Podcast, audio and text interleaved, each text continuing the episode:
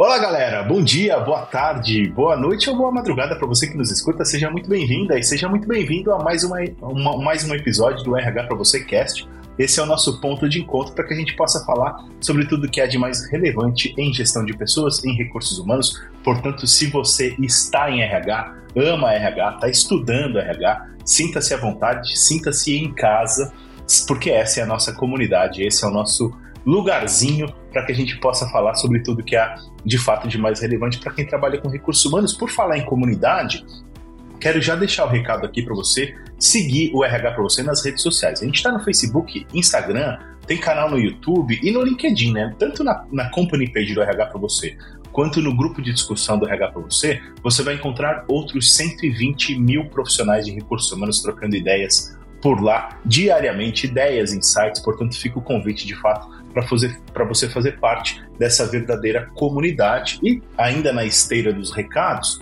fica também a dica aqui para você acessar o rhpravocê.com.br, porque lá você vai encontrar vários conteúdos especialmente dedicados e produzidos para você, profissional de recursos humanos. Você vai encontrar conteúdos produzidos pela nossa área de redação, pela nossa área de conteúdo, que tem feito um excelente trabalho para produzir conteúdos super engajantes e super relevantes. A gente também tem a área de, de collab, né, que são os artigos produzidos pela nossa comunidade de RH.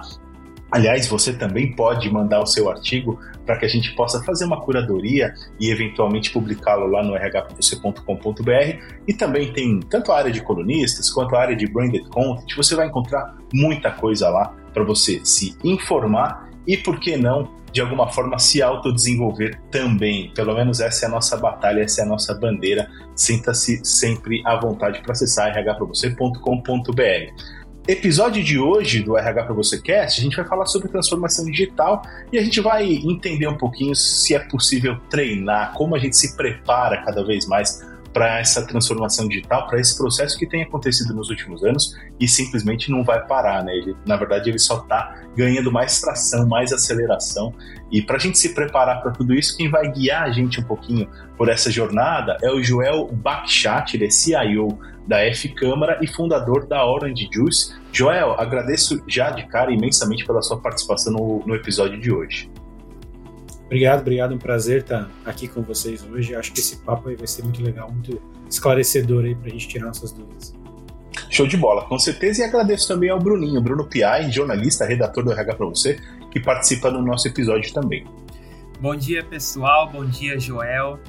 Muito prazer recebê-lo por aqui. Eu acho que o mais legal desse papo é que a gente está falando de um tema não só relevante para o presente, mas também muito impactante para o futuro, né? Então, por mais que seja um podcast aí que vai entrar agora no final do ano, eu acho que ele já vai ser um episódio que será uma base aí para as ações para o ano que vem, para as iniciativas aí de 2024. Então, acho muito legal a gente poder tratar desse tema, tendo o Joel aí para ser o, o nosso guia. Então, muito bacana.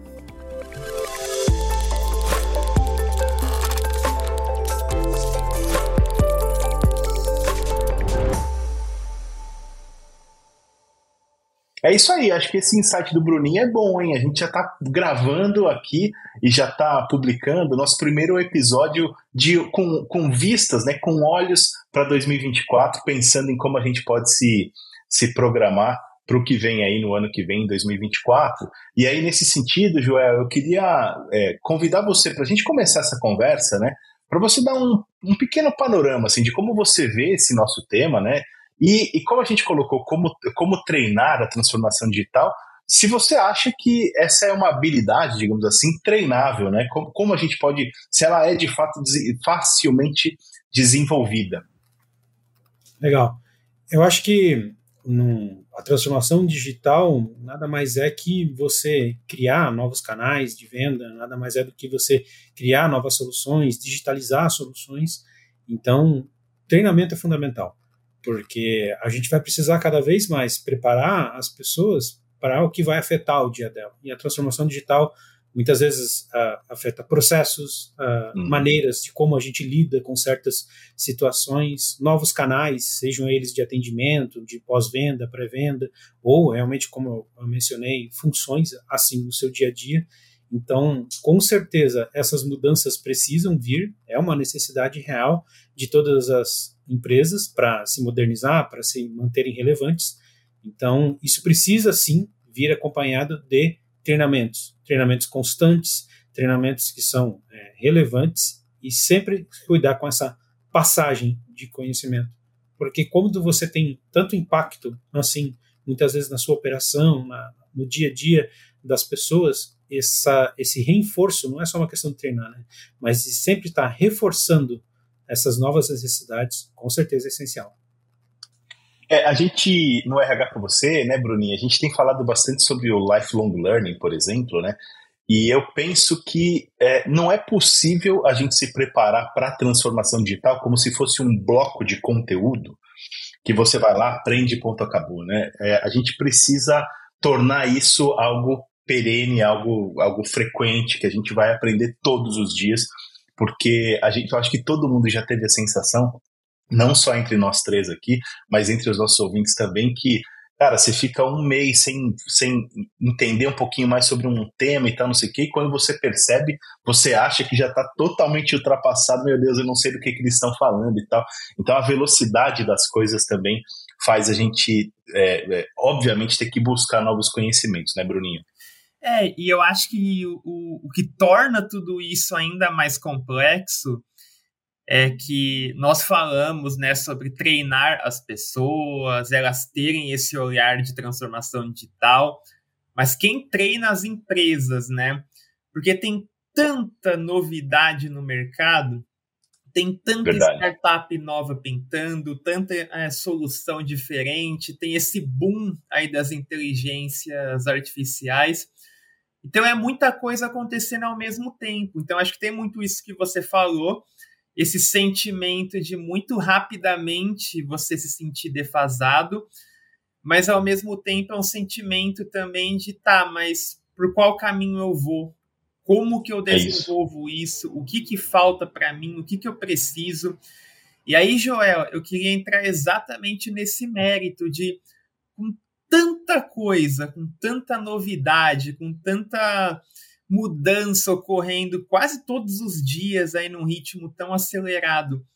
Como que as empresas param e se planejam para isso? Como que eu sei que pedaços da transformação digital fazem sentido para o meu negócio? Como que eu começo um, treinamento, um gerenciamento? Vocês que têm esse papel também de consultores de inovação, como que a gente eh, eh, para, senta, respira e ó, a gente começa por aqui. Tem um milhão de coisas, mas a gente só precisa desse um. Como que é essa dinâmica? Oh, eu acho que não é só um, uma questão de saber, né? Tem um pouco realmente que, apesar de parecer estranho falar isso para uma empresa, é um pouco instintivo e um pouco de uma análise que a gente tem ah, para o mercado. Então, se quando a gente fala em estudo, não é só uma questão de consolidar o conhecimento ou ser um especialista em várias áreas, mas é sempre importante em áreas diferentes, em situações diferentes, principalmente para as empresas, estar tá tateando o que está acontecendo à sua volta. Né? Se uma startup é, de um setor que talvez que você já esteja consolidado, ela se estabiliza, pode ser uma coincidência, pode ser uma coincidência ou não, mas se duas, três, por exemplo, startups começam a se consolidar nesse mesmo ramo com um tipo de ação diferente, isso deixa de ser uma coincidência.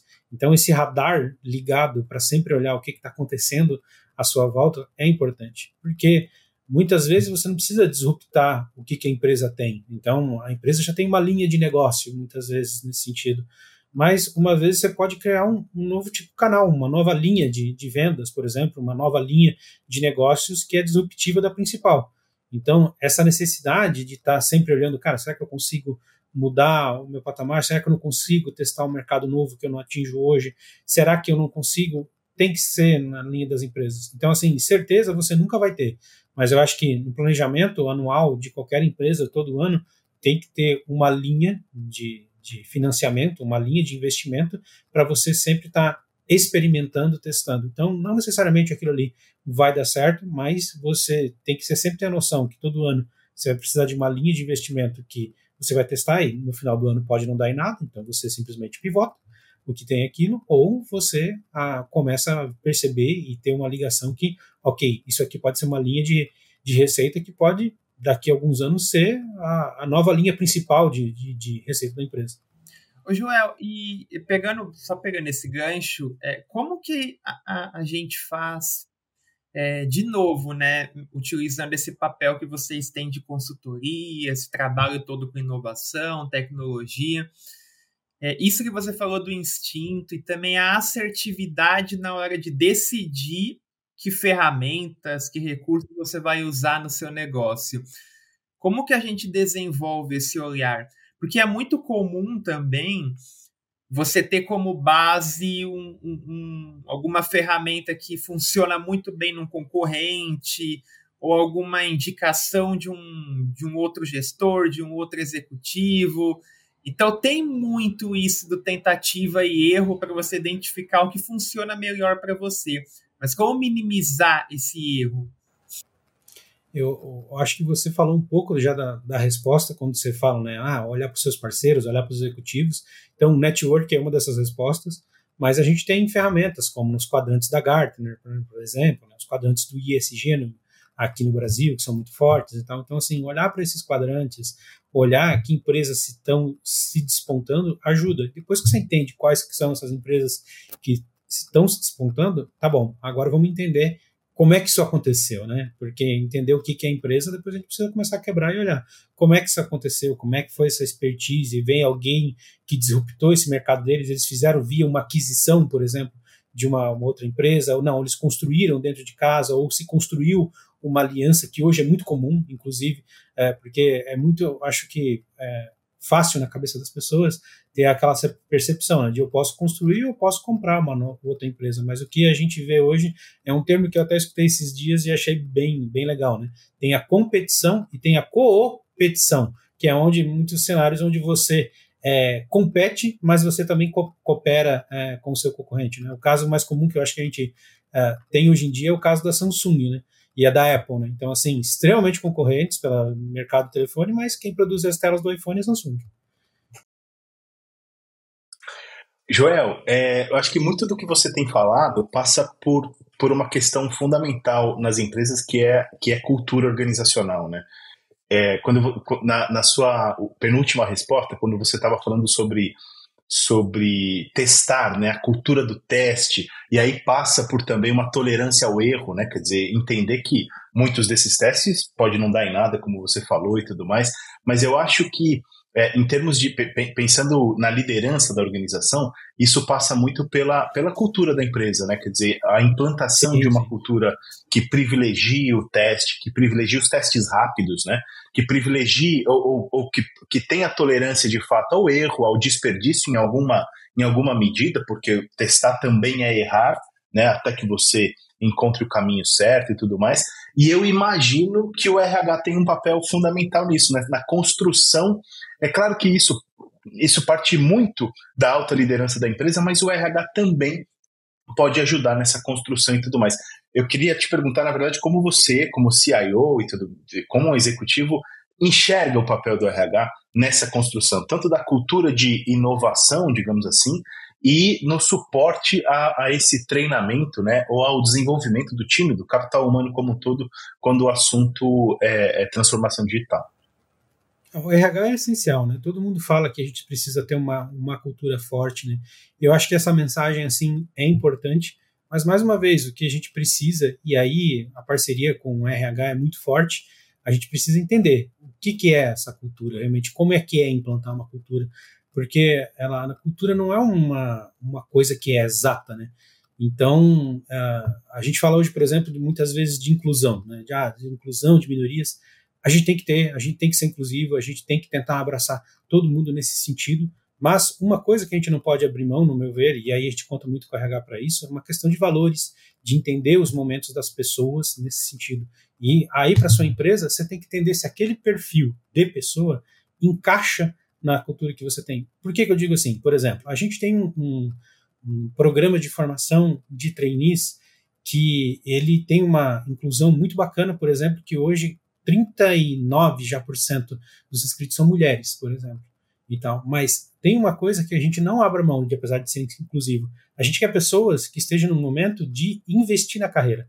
A gente não quer que por todo momento da vida dela ela invista nisso. Mas no momento que ela entra como, é, como um trainee, a gente quer que o foco dela esteja ela investir em si mesma. Investir em si mesma. E a gente deixa muito claro isso. Então, não é um momento que você pode estar, sei lá, com alguém da sua família é, precisando da sua atenção, onde você está querendo curtir uma festinha, e não tem nada errado com isso, porque cada um tem seu claro. momento, mas a gente precisa uh, realmente que as pessoas estejam focadas. Então, assim, para mim é importante deixar muito claro qual que é o momento em que a empresa está vivendo e se aquele momento tem uma condição real da, da, da tua momento, da tua família, de como você está se vivendo, porque é, agora o home office, no meu ver, por exemplo, ele muda muito como você tem o mindset, porque assim, quando você está numa empresa, você tem o home office, você está muito inserido no conteúdo da empresa, tanto que a verdade é que até antes do home office provavelmente o mais maior tempo da, da, da, sua vida acordado, você passa mais com as pessoas da empresa que com a sua família. Hoje em dia, isso se inverteu.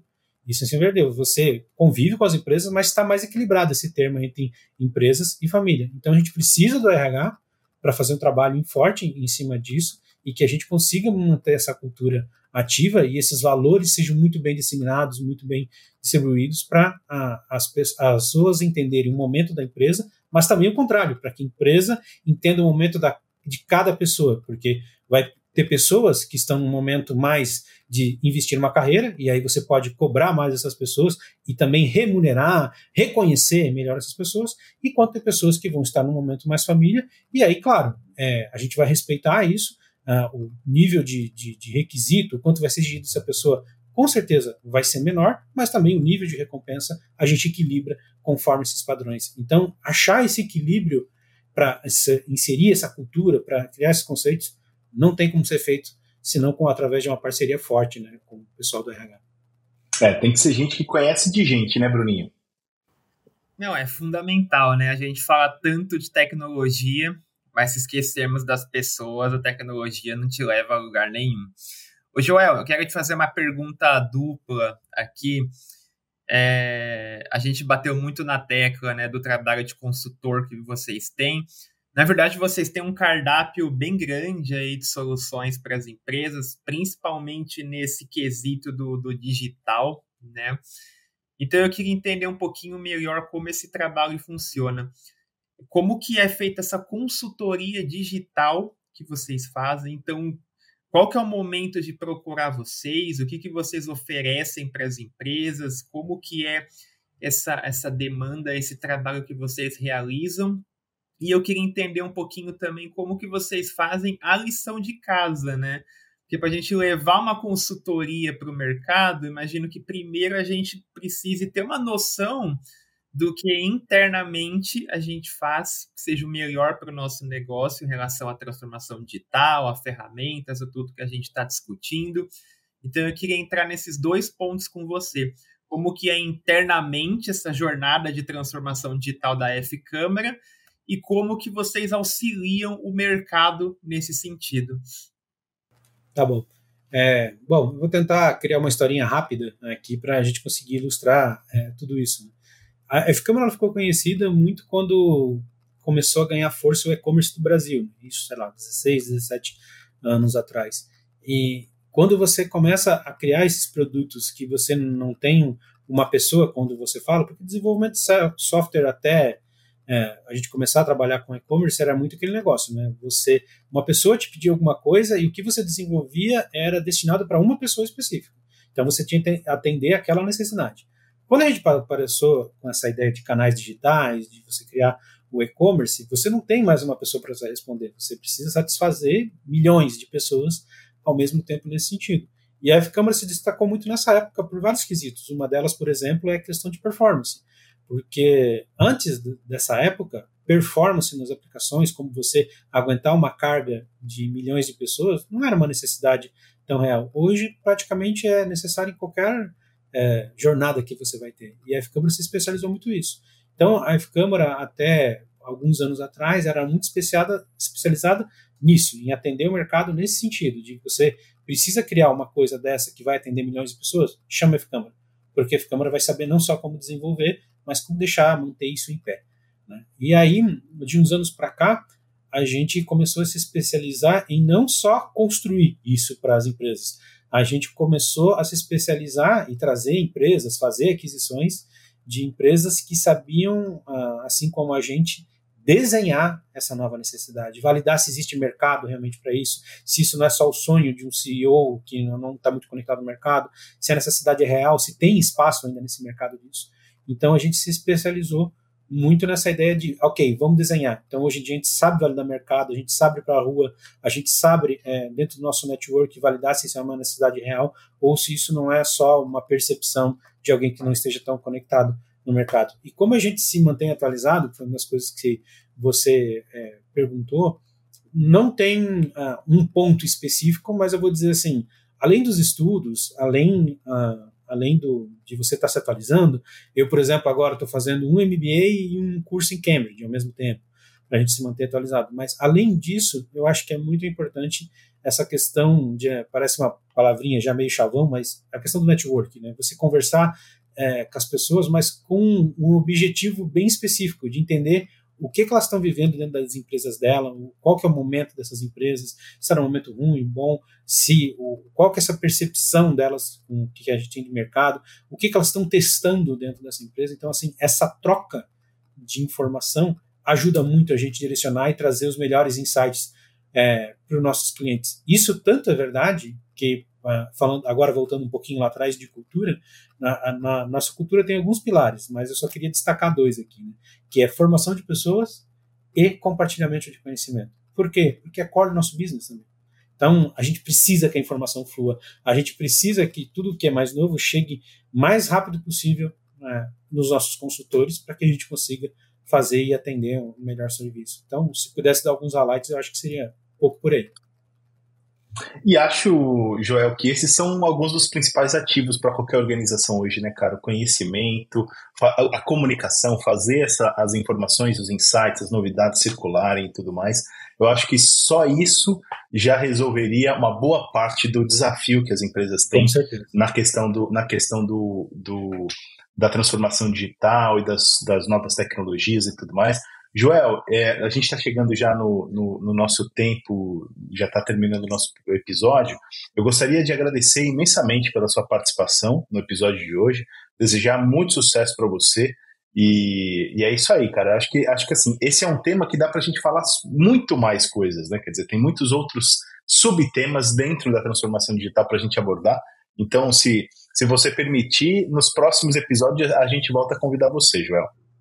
Com certeza, foi um prazer enorme aqui. Quando vocês quiserem, estou super à disposição. É sempre importante a gente aí estar tá falando em, sobre RH, sobre pessoas, e tudo isso são ferramentas que a gente cria para que as empresas e as pessoas se preparem melhor para os desafios. Fantástico. Bruninho, obrigado por ter participado hoje também do episódio. Pessoal, muito obrigado. Joel, super prazer te conhecer, entender um pouquinho mais o trabalho de vocês é, ter recebido todos esses insights aí que você trouxe. E quem sabe a gente não se vê de novo aí em 2024, né? Com tanta novidade que com certeza vai surgir. Vamos ver o que, que as IAs vão aprontar, o que, que o mercado vai aprontar, porque esse tema, é, esse podcast, talvez do, do dia que entrar no ar para o dia seguinte já tenha muita coisa se movimentando aí no mercado, então realmente é um tema bem, bem complexo, mas também é um tema bem bacana, então muito legal ter contado aí com você. Sensacional, eu que agradeço mais uma vez.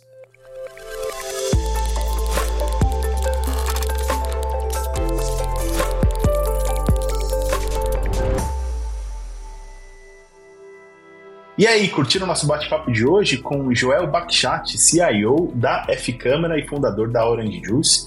Ele, a gente falou sobre transformação digital e como treinar, digamos assim, as pessoas, as empresas para a transformação digital. Quem participou comigo hoje foi o Bruno Piai, jornalista e redator do RH para você. Quero deixar só um último recado para você assinar o feed do nosso podcast aí no tocador de sua preferência Você provavelmente está ouvindo a gente no Spotify, mas pode estar ouvindo também no Deezer, no Apple Podcasts, no Google Podcasts ou mesmo no YouTube. Fica a dica para você se inscrever ou assinar o feed do podcast. Assim, sempre que tiver episódio novo publicado, a gente vai aparecer na página inicial do seu player. Mas você sabe que a gente tem esse encontro marcado toda segunda-feira cedinho, entre 5, 6, 7 da manhã, tem episódio novo na área para a gente começar bem a semana, por isso eu aproveito para desejar uma excelente semana para você. Um grande abraço, a gente se vê no próximo episódio do RH para você Cast. Até lá.